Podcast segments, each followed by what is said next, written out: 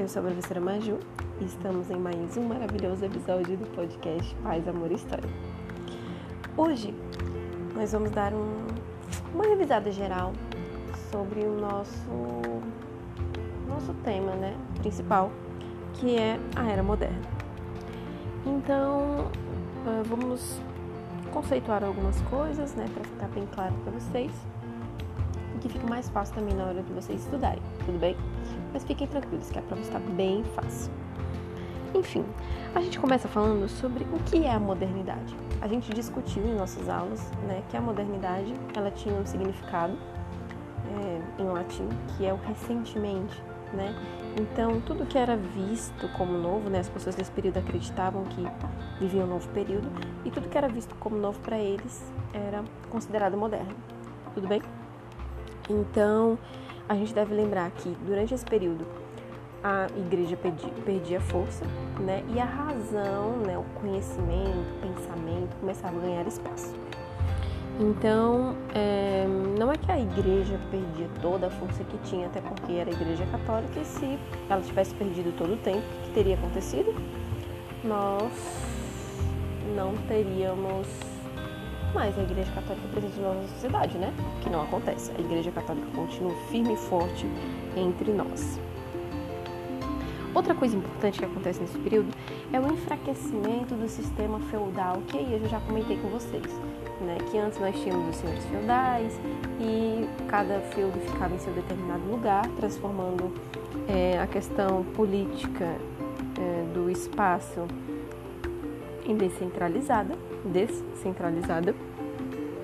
E aí, com a crise, né, porque, enfim, estava crescendo o número de pessoas e o número de alimentos estava é, diminuindo, então fazendo com que as pessoas passassem fome, as pessoas decidiram sair, né, migrar dos feudos para as cidades. Ou seja, isso favoreceu com que o poder, as pessoas se centralizassem em um lugar só e fosse necessário que houvesse uma pessoa no poder, certo? No caso, é o rei e a rainha, dando início então à monarquia, né, que é o sistema de governo em que o rei governa determinado território. Ficou meio redundante isso aí, mas deu para entender bem, né, gente?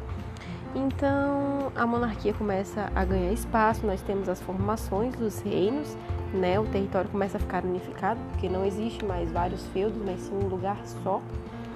E aí as fronteiras são bem delimitadas, né? A força militar ela permanece nesse, durante esse período. E aí a gente tem a grande questão que muita gente gosta de falar sobre isso, que é a questão do fortalecimento dos reis. Como a monarquia era algo novo, ela não iria, como é que eu posso falar, ficar ali, né, instaurar daquele jeito, se não houvessem pessoas que o apoiassem. E aí nós tínhamos dois grupos importantes que apoiaram a monarquia e fizeram com que ela se fortalecesse, né, que a gente chama do fortalecimento dos reis, que é a burguesia e a nobreza. Né? Então o rei foi lá e falou assim, ei, vocês não querem me apoiar não? Mas aí, claro que a nobreza e a burguesia não iam fazer isso de graça, certo? Então eles falam, claro, a gente apoia vocês se você nos der coisas em troca. Então o rei deu vários privilégios para esses grupos né, fazendo com que eles apoiassem eles ganhassem realmente, é, se fortalecessem no poder. Melhor assim. Depois nós temos a formação né, do, do Estado moderno. E o primeiro deles foi o de Portugal e logo em seguida da Espanha. E aí a gente vai conversar melhor sobre isso depois, tá bom? Então, em primeiro ponto, nós temos a Península Ibérica, porque era dividida entre reinos, né? não havia essa questão de Portugal nem nada. Então nós temos a Península Ibérica, que ela é parte dela era dominada pelos povos muçulmanos e a gente já comentou quem são os muçulmanos, né, gente? Muçulmanos são aqueles que seguem a, a religião islã, o islamismo, no caso, certo? Então é, os cristãos eles ocupavam a parte norte né, da península e começaram a organizar algumas expedições para para reconquistar nesse território que estava dominada pelos muçulmanos. Nesse contexto, né, a partir de 1125, se não me engano, Dom Afonso Henriques ele deu início à formação do Reino de Portugal. Só que isso não deixou algumas pessoas satisfeitas. No caso, era o Reino de Castela e o Reino de Leão. Né?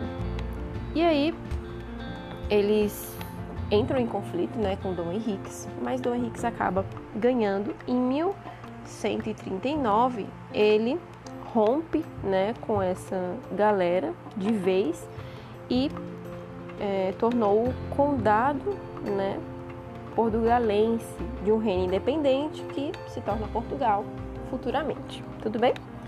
Logo depois nós temos o reino de Castela e Aragão, que também faziam parte dessa península ibérica, né? Que de um lado nós temos Castela com a bela Isabel, que é filha do rei, né, de Castela, e do outro lado nós temos o filho do rei de Aragão, que era Fernando. Então, de que forma aconteceu, né, que a gente finaliza no Estado Novo espanhol? É, os pais fazem um casamento arranjado deles dois, né, de Isabel e Fernando. E aí, depois que eles saem do poder, né, Isabel se torna rainha de Castela e Fernando, o rei de Aragão. Como eles eram casados, eles acabam tendo uma junção aí. A gente tá, tô falando bem resumidamente, tá, gente? Eles casam e aí o território é unificado, né? Uma unificação política de grande parte né, do, do território que hoje é a nossa Espanha. Tudo bem? Então, esse é o, o processo aí que acontece. Outra coisa importante que a gente deve lembrar é a ordem econômica da modernidade.